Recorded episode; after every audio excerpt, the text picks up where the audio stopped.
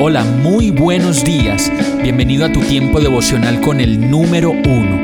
Qué alegría saludarte con la certeza de que Dios está obrando en tu vida su perfecta y buena voluntad, ya sea porque estás aprendiendo de un momento difícil o porque estás disfrutando de su amor a plenitud con paz y tranquilidad. Llegó la hora de tomar tu Biblia, pues de seguro Dios te va a hablar, te va a reconfortar y lo mejor de todo, te va a dar las respuestas que estabas buscando. ¿Qué esperas? Vamos, súbete de una vez en este pequeño pero eterno vuelo devocional con destino al cielo. Y el mensaje de hoy se llama No lo hagas por interés. Hebreos 12.3 dice, Así pues, consideren aquel que perseveró frente a tanta oposición por parte de los pecadores, para que no se cansen ni pierdan el ánimo.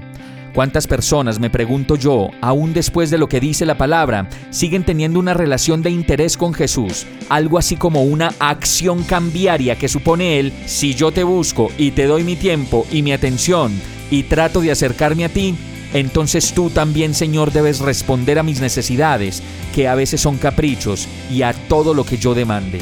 Y por eso el verso anterior dice, fijemos la mirada en Jesús, el iniciador y perfeccionador de nuestra fe, quien por el gozo que le esperaba soportó la cruz, menospreciando la vergüenza que ella significaba, y ahora está sentado a la derecha del trono de Dios.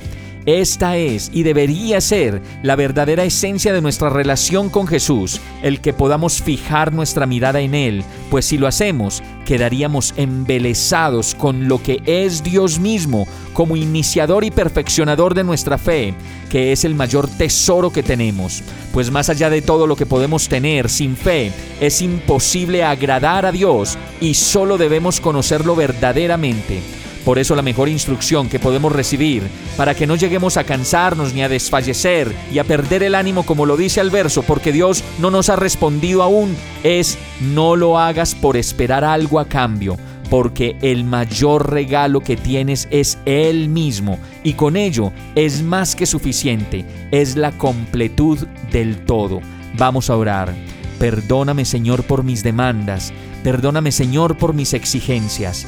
Sé que no debo pedir más de lo que ya tengo, pues el todo de mi vida eres tú, y eso es lo que quiero y anhelo experimentar en mi relación contigo.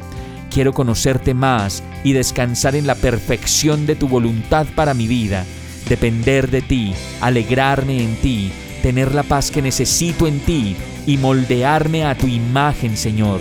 Hoy decido fijar mi mirada en ti y comprometerme a descansar en ti y todo esto te lo pido, agradecido, confiado y dichoso de que tú estás obrando tu perfecta voluntad en mi vida, en el nombre de Jesús. Amén. Hemos llegado al final de este tiempo con el número uno. No te detengas, sigue meditando durante todo tu día en Dios, descansa en Él, suelta los remos y déjate llevar por el viento suave y apacible de su Santo Espíritu. Solo compártelo con quien lo necesite y ames.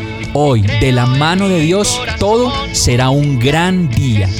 Para más información visita nuestra página www.iglesiabierta.com o llámanos al 313-334-0116. Oramos y rogamos para que cada día te enamores más de Dios y para que no pares de pasar todo tu tiempo con el número uno